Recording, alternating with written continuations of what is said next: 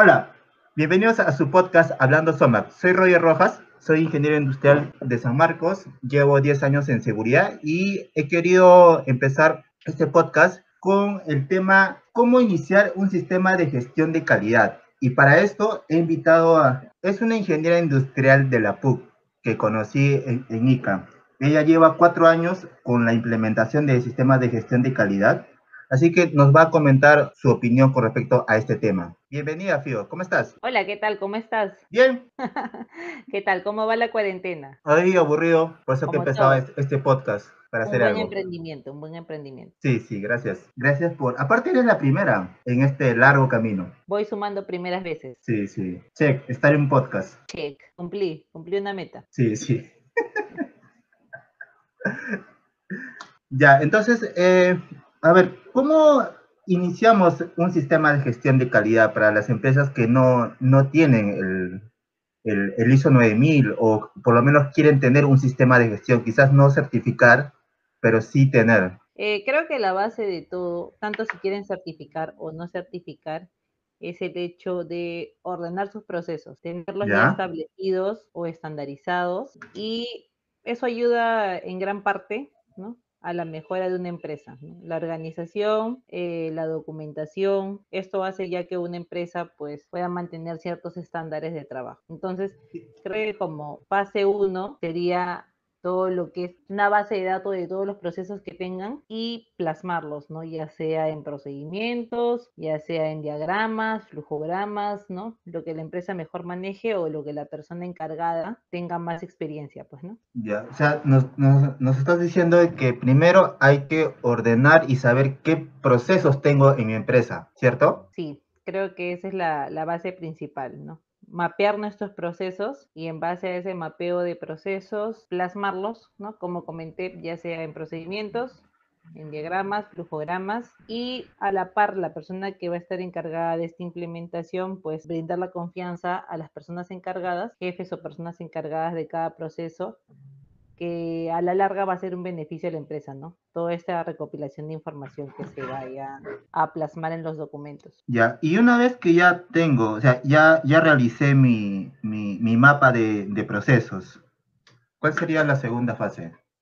Ya, eh, una vez de que plasmas el mapa de procesos, sigue el paso de la documentación. En ese caso, hablar con los responsables de cada proceso, ir identificando etapas, ¿no? Dentro de su proceso cuáles son las actividades diarias, ¿no? Cuáles son las críticas. Eh, hablar también con cada persona que vaya en el proceso, ¿no? O sea, muy aparte de que se hable con el responsable del, del área, hablar también con los responsables del proceso.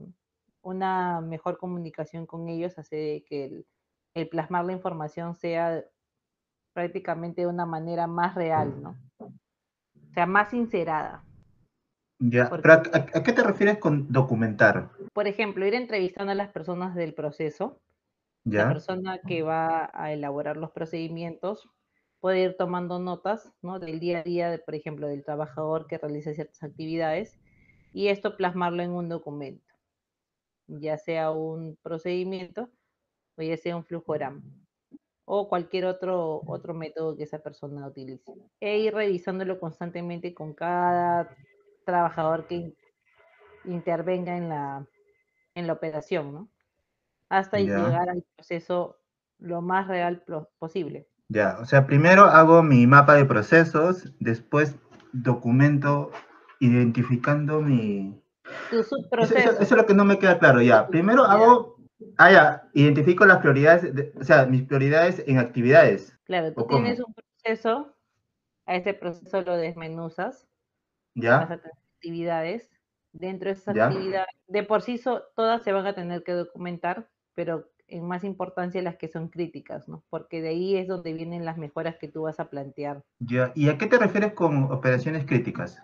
Por ejemplo, operaciones críticas se podría decir actividades que, por ejemplo, en el tema de soldadura, ¿Ya? Pues, soldar ciertas partes quizás las piezas principales al soldarlas, por ejemplo, esto puede ser una actividad crítica, ¿no? Porque si no cumple cierto estándar, estas, no sé, estas piezas se pueden partir o, estar mal unidas y esto puede causar otras cosas. Entonces, dentro de todo el proceso, el, soldar estas piezas sí es un trabajo crítico. Y, por, ejemplo, tú has trabajado en telecomunicaciones. ¿Qué sería una actividad crítica ahí? Por ejemplo, una actividad crítica en el sector de telecomunicaciones, ensamblado de las, de las antenas, de los monopolios. Los monopolios, las autosoportadas. Exacto. Todo el tema del ensamblado es una operación crítica. Entonces, por ejemplo, en estos casos se detalla la operación primero tal cual es, ¿no? Se toma información de, de todo este proceso. Tiene un cierto grado de, no, no, sé cómo decirlo, o sea, tiene un alto grado de importancia, ya por decirlo así, entonces se busca siempre optimizar este proceso, ¿no? Dando la mejor seguridad para que se realice. ¿Algo así? Y, ya, ¿y qué sería una actividad no importante? Para tenerlo claro, cuál es importante y cuál es no, importante en el tema de telecomunicaciones. Por ejemplo, una actividad normal en el tema de, telecomunicaciones podría ser, por ejemplo, las actividades que se hacen en las áreas de apoyo, no tanto en las áreas operativas. En las áreas de apoyo como de repente compras, que es algo más administrativo. Recursos humanos. O recursos humanos, claro las áreas operativas son donde ahí se encuentran la mayor cantidad de actividades críticas. Ya. Ahora, el, la ISO 9000, que yo tenga entendido, eh, puede certificar en, en, algunos procesos, no se refiere a toda la empresa. Claro, no es necesario, como dices tú, certificar en todos tus procesos, ¿no? Puedes de repente certificar en recursos humanos, es que es un área más manejable, ¿no? Y si cumple ciertos estándares, lo acreditas. ¿no? Puedes certificar, por ejemplo, en dos o tres áreas y no, no habría ningún problema. O sea, no es necesario que certifiques en todas las que tengas. ¿no? no es un requisito. Porque es más, el certificado va de acuerdo a lo que tú estás acreditando. ¿no? Si solo certificas recursos humanos, entonces solo tendrás ISO 9001 en el área de recursos humanos. Ah, Pero en cobranza, entonces, hay, hay, que poner ahí lo que se quiere es que tus áreas principales sean las que están certificadas para que les des un mejor producto o servicio a tus clientes, ¿no? Porque de ah, nada te tener áreas de apoyo certificados, o sea, no, no te beneficiaría a largo plazo. En cambio, si tus actividades principales son las que están certificadas, tu cliente, ¿no? o sea, pues, tienes una mejor imagen hacia tus clientes. Por ejemplo, yo en telecomunicaciones, ¿no? Hago el tema o certifico mi área de construcción nada más. Ya. Ya. Eh, después de, dos años quiero certificar mi área de mantenimiento. ¿Se, se, me da otro certificado separado o ya los dos juntos? A la hora que tú haces la renovación, de, para explicar brevemente antes de, la certificación consta de una certificación y luego al año siguiente pasas una, un seguimiento 1 y al año siguiente un seguimiento 2. Básicamente te, certifican por tres años. Por ejemplo, si durante estos tres años tú quieres aumentar un área adicional, ¿no? O un proceso adicional que no estaba dentro de tu certificación, puedes colocarlo como nuevo ingreso dentro de estados de seguimiento. Y lo que harían, por ejemplo, es que se actualizaría, actualizaría tu certificado, ¿no? De pasar de un proceso A, ahora es un proceso A y B. Ah, no, habría ningún problema. Pero ah. lo recomendable es que aproveches esta auditoría de seguimiento para ahí indicar, ¿no?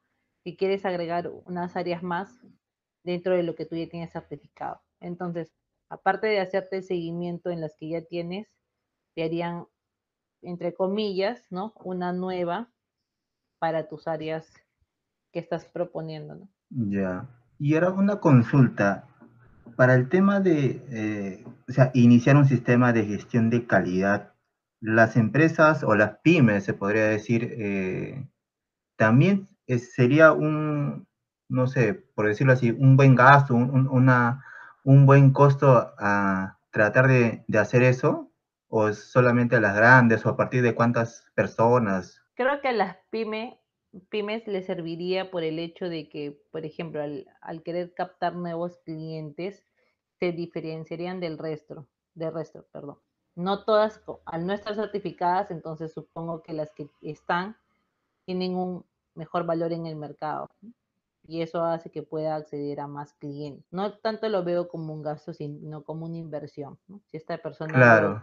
ir mejorando, también va a tener mejores clientes, ¿no? Porque un cliente A pedirá productos estándar o servicios estándar, pero un cliente ya certificado o queriendo que sus proveedores estén certificados, también hace que, por ejemplo, el dinero y todo lo demás sea mejor, ¿no? O sea, puedan pagar mejor también. Entonces sí sería, me parece recomendable a las pymes que entre lo posible puedan ir manejando sus procesos estándar. Aparte es una mejor impresión hacia el cliente, tener organizado tu empresa, ¿no? documentado, así sean actividades mínimas, ¿no? así no sea una empresa muy grande, pero tenerlo todo documentado, con la información al día, organizado, hace que el querer tener mejores clientes también sea una manera de, captarlos. O sea, si yo, por ejemplo, mañana agarro y quiero formar mi empresa, no tengo 5, 10,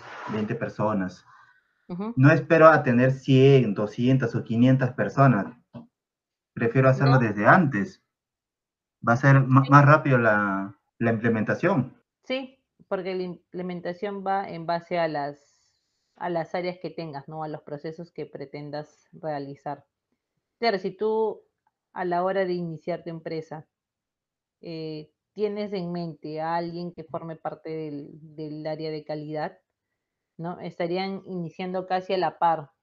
Entonces, es más, se les, se les haría súper o quizás más sencillo irlo trabajando a la par que, por ejemplo, luego de dos años de tú haber tenido tu empresa recién contratar a alguien para que se dedique. Si inician todos a la par, el crecimiento va a ser constante. Claro, claro. Ya, entonces, una vez que yo tenga mi mapa de procesos, haya identificado mis operaciones importantes, importantísimas. ya, una vez de que hayas documentado, ya, o sea, pasas de identificar tu mapa de procesos a entablar conversaciones y plasmarlo en procedimientos. Estos procedimientos igual los, los vas organizando por carpetas dependiendo del área. Llega la parte de, esa es la, la base, ¿no? Lo que es, todo lo que es procesos. Si un proceso no está mapeado, no vas a poder mejorarlo. Claro. Entonces, en primer paso es mapear todos, hasta el más mínimo. Luego de eso, si es que vas a certificar o no, viene el tema de la decisión. ¿Cuáles vas a certificar?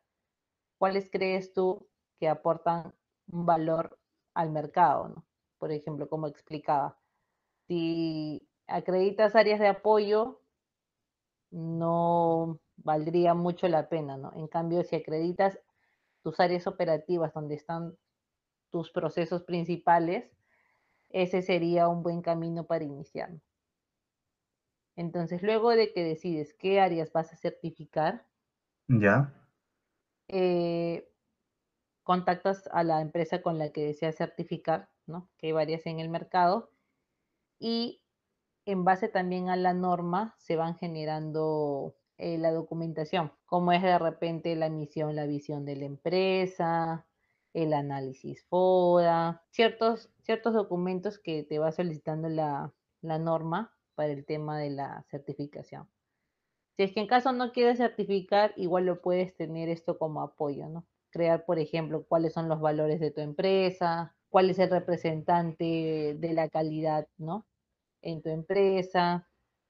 Por ejemplo, puedes iniciar también acciones correctivas y preventivas, lo que son auditorías. Todo esto con el fin de que tu proceso mejore. Ir armando tu esquema de trabajo y luego a la par, o quizás antes de esto, por ejemplo, cada, cada vez que tú vas recopilando información, los mismos trabajadores o la misma, las mismas personas que están a cargo te van diciendo cuál es su problemática, ¿no? De repente, eh, yo qué sé, el proceso de compras es muy largo, ¿no? Formalmente dura 10 días, pero en 10 días ya el material que requerías ya pasó de tiempo y lo tienen que estar comprando de otros medios. Por ejemplo, ese es un problema que se solucionaría eh, plasmando en las versiones 2 o 3 de tu proceso inicial. O, por ejemplo, en el área de, yo qué sé, de facturación, pues no, demora, o sea, es más un tema burocrático que en realidad hacer el depósito y pagar, algo así. Claro. ya, ir acortando o ir viendo dónde, por ejemplo, cada persona a la que te entrevistas tiene un problema y cómo poder solucionarlo para darle más fluidez al proceso. Pero, eh, bueno, tengo una pregunta aparte, creo. Eh, en seguridad, en, en, medio ambiente, como que te exige la norma que tengas un comité. ¿En calidad también es lo mismo? No, en calidad no te exige tener un comité, pero sí te menciona que, por ejemplo, eh, la empresa debe conocer al representante de la calidad, ¿no? Que todos sepan quién es la persona encargada tanto del, del sistema de gestión como para casos adicionales referente a calidad. Eso sí te menciona, ¿no? Que esta persona que tú designes eh, tiene que ser publicado, ya sea por los medios que maneje la empresa, ¿no? Que puede ser por correo o algún periódico mural, ¿no? ¿Quién es la persona a cargo? Eso sí te exige la, bueno, no te exige, te menciona la norma, es, es necesario hacerlo. Ya, entonces Resumiendo todo. Ya, resumiendo todo. Ya. Paso uno. Paso uno, a ver. Identificar tus procesos. Identificación de procesos. Exacto. Y eso te conlleva a hacer un mapa de procesos. Un mapa de procesos. Ya. Luego, documentar los procesos que, los subprocesos que hay en cada proceso o las actividades que hay en cada proceso. ¿Ya? Esto es entablando pequeñas reuniones, conversaciones en el día a día de los trabajadores y documentarlo, ya sea en procedimientos, ya sea en flujogramas o en la manera en que la persona que esté encargada los vaya a detallar. Luego de eso, que me salté el orden era el tema de identificación de, mejoras que se puedan dar en este proceso, ¿no? Cuando levantas la información, te van a ir dando ciertas observaciones y eso en versiones posteriores pueden ir mejorando el proceso. Luego es armar toda la, todas las carpetas donde va a ir toda esta información, ¿no? Tenerla ordenada. Ya. Luego, eh, en base a que si vas a certificar o no, o ir implementando la documentación que te pide la norma, ¿no? Como era lo de la misión, la visión, los valores, acciones correctivas, ir creando toda la parte documentaria de, de esta información que te solicita la norma. Cuando ya tengas eso, eh, viene el tema de si vas a certificar o no y qué áreas vas a certificar. Y luego, como mencionaste, se puede iniciar certificando un área principal, ¿no? De la que se tenga de repente más trabajada o la que sea la línea de producción que más genere ingreso a la empresa. El core business. El core business. Y de ahí eh, implementando áreas adicionales. O sea, no hay ningún problema. El certificado te permite ir adicionando procesos, ¿no? A la par que tú también vas creciendo como empresa. No es necesario certificar todo de golpe si es que no se tiene información. Y como te digo, priorizar es un buen punto para, para empezar los, los procesos de certificación. Ya, ahora tengo una pregunta. Por ejemplo, si yo soy el gerente general ¿ya? Y te digo, ya, ¿sabes qué? Quiero mi sistema de gestión en una semana.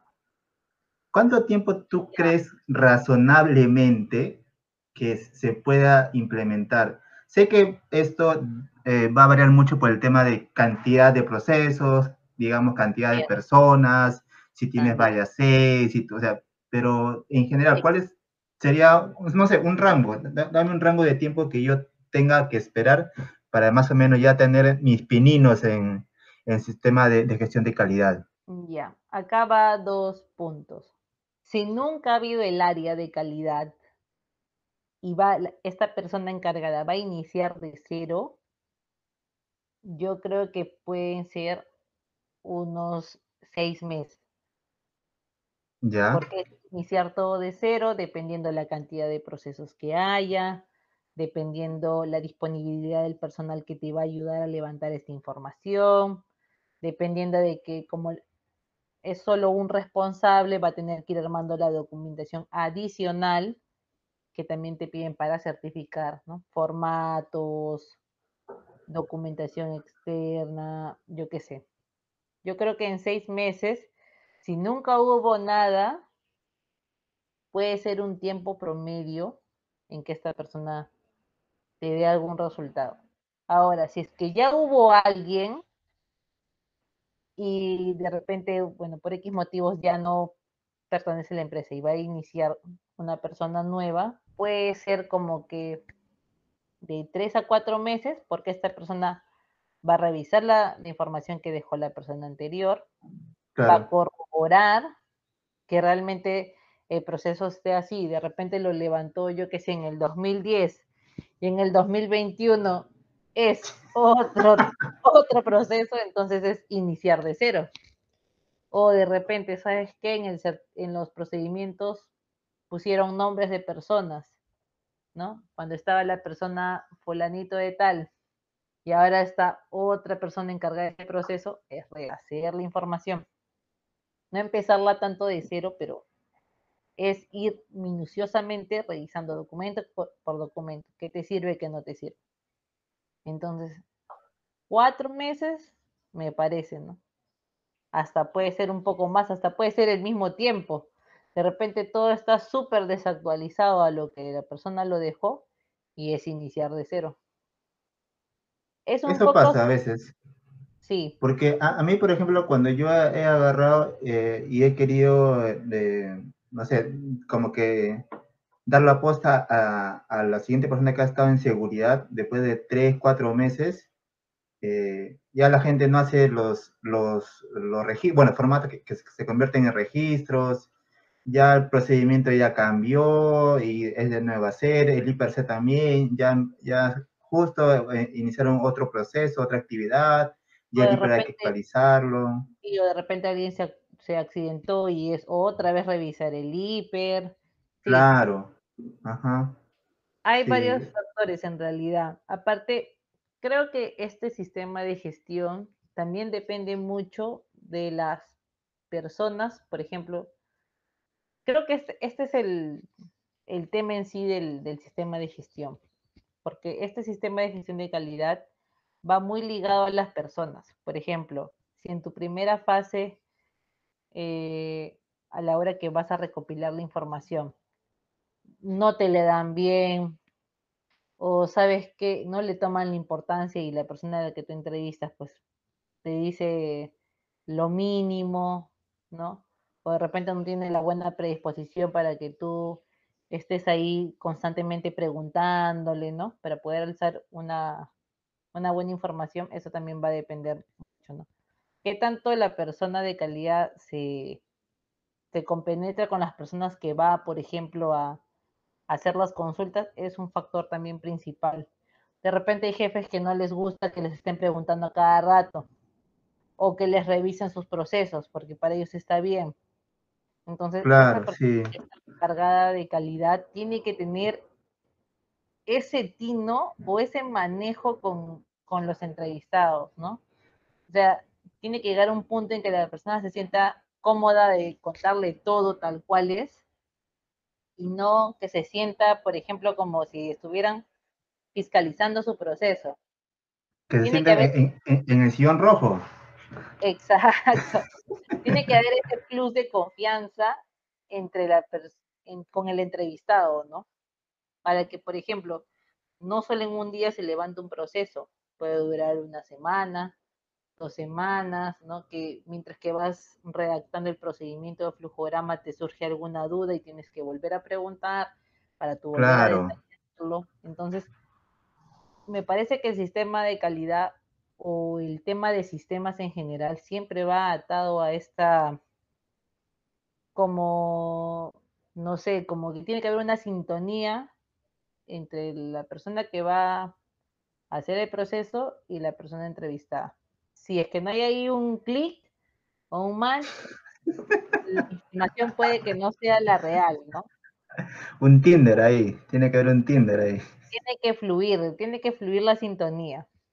Sí, eso por ejemplo, mi experiencia es lo que me ha pasado. Muchas veces hay gente que, que quizás ve al área de calidad como un área fiscalizadora, pero me parece que no lo es tanto así porque luego esa gente que al inicio se cerraba contigo en información es la que a cada rato te llama porque inició un nuevo proceso y ya lo quiere tener detallado. O, ¿sabes qué? Quiero homologar con esta empresa, ayúdame y dame los tips. O sea, al final esa gente es la que más bien entiende cuál es el trabajo y pide apoyo, ¿no? Porque en realidad es un área de apoyo. Calidad, seguridad, salud son áreas de apoyo que soportan estas áreas operativas. Claro. Si es que no cumplimos esa función de apoyo, entonces, ¿en qué se basarían ellos? Pues, ¿no? Claro. Esa es mi, mi gran percepción. O sea, es por eso que este mundo de la calidad, por lo menos a mí me gusta, siempre me ha llamado la atención ese tema, ¿no? Ese congeniar con diversos tipos y, por ejemplo, comunicarte con ciertos este, niveles también, ¿no? Como que un día puedes entrevistar al jefe y al día siguiente trabajas con el operario, o puedes ir a trabajar con un analista y el día siguiente con un coordinador, ¿no? Esa comunicación con diferentes niveles de personas hace, por ejemplo, que un proceso sea más enriquecedor, ¿no? Porque lo tienes ya súper desglosado. A la hora, por ejemplo, que tú presentas un procedimiento o plasmas, ellos también ven que no solo hacen una cosita, ¿no? De repente la persona entrevistada cree que hace una, no sé, pues algo mínimo, y luego cuando tú desglosas y presentas el trabajo, luego esta persona también dice, oye, no, en realidad hago más actividades, ¿no? Tengo, o sea, participo más en este proceso de lo que yo creo. Págame más, págame más. Claro, hasta ellos mismos se sorprenden, ¿no? Ellos creen que hacen solo un eslabón cuando hacen casi toda la cadena. Entonces, claro. tiene, tiene ahí su, factor interesante esta área de calidad, que así como me mencionabas, puede ser tu empresa muy pequeña o muy grande, eh, se nota la diferencia cuando en una empresa hay área de calidad y cuando no hay. O sea, es así, tú llegas y te das cuenta en los documentos que manejan, en cómo es que ellos te brindan la información cómo es cuando hay un área de calidad y cuando no hay, ¿no? no hay nadie. Es un desierto de calidad. Es un desierto, sí. Eso sí, eso sí. Eh, bueno, creo que ha, estado súper claro con respecto a, cómo iniciar un sistema de gestión de calidad. ¿Ya? Los espero en el, en el siguiente podcast. Agradezco sinceramente a, a Fiorella por haberme permitido conversar con ella ya sobre este, este nuevo proyecto que estoy haciendo con respecto a los podcasts. Así que eh, suscríbete, suscríbete, suscríbete por favor. Muchísimas gracias. Yo soy Roger Rojas Mauricio, soy ingeniero industrial de San Marcos. Ya, como ya les había comentado, tengo 10 años con respecto a, a lo que es seguridad, por la cual me, me apasiona ver el tema de, seguridad y quizás en otro podcast eh, les explique más o menos por qué estoy en este tema de, seguridad. Y otra vuelta, muchísimas gracias Fiorella. Algunos comentarios finales, no sé. Eh, respecto al, tema, respecto al podcast. A lo que tú desees, Fiorella, a lo que tú desees. Y nada, gracias por la invitación. Espero que que dentro de lo que ya hemos podido hablar, que creo que se nos, se nos ha ido un poco, eh, puede haber quedado el concepto de que si es necesario un área de calidad, no lo vean como un gasto, es como una gran inversión de verdad. Van a notar la diferencia casi a, a mediano largo plazo, ¿no? Y van a ver crecer su empresa. Es, eso es lo que lo bueno que da calidad, ¿no? ven cómo crece la empresa, respecto a otros detalles, se, nota la diferencia, ¿no? Se, va a notar la diferencia y van a poder hacer diferencial del mercado, ¿no? Eso es lo que uno siempre quiere para su empresa, pues, ¿no? Diferenciación. diferenciación en el mercado, sí. Ya, hashtag. Sí, ese puede ser el hashtag del, del podcast. Sí. Así es que opten, opten de verdad por, por implementarlo. Eh, en lo personal, no es necesario, creo, una persona que sepa mucho de calidad, ¿no? Esta, esta persona encargada puede irse formando durante el, camino. En sí es necesario a la persona que realmente conoce el proceso. Con esa persona pueden apoyarse, ¿no? Si es que de repente no tienen a alguien más adicional e ir armando, ¿no? Siempre es bueno, siempre es bueno la calidad. Así sea mínima, es lo que te diferencia. Y nada, espero que vengan muchos invitados más. Sí, por favor. los voy a llamar, los voy a llamar. A mis amigos que me están escuchando, los voy a llamar. Entretenidos e entretenidos, sí. Espero que sí. Así que que sea el inicio de muchos más podcasts y ya. Nos vemos hasta la próxima. Ok. Muchísimas gracias, Fío. Nos vemos. Suscríbanse. Gracias. Chao, chao.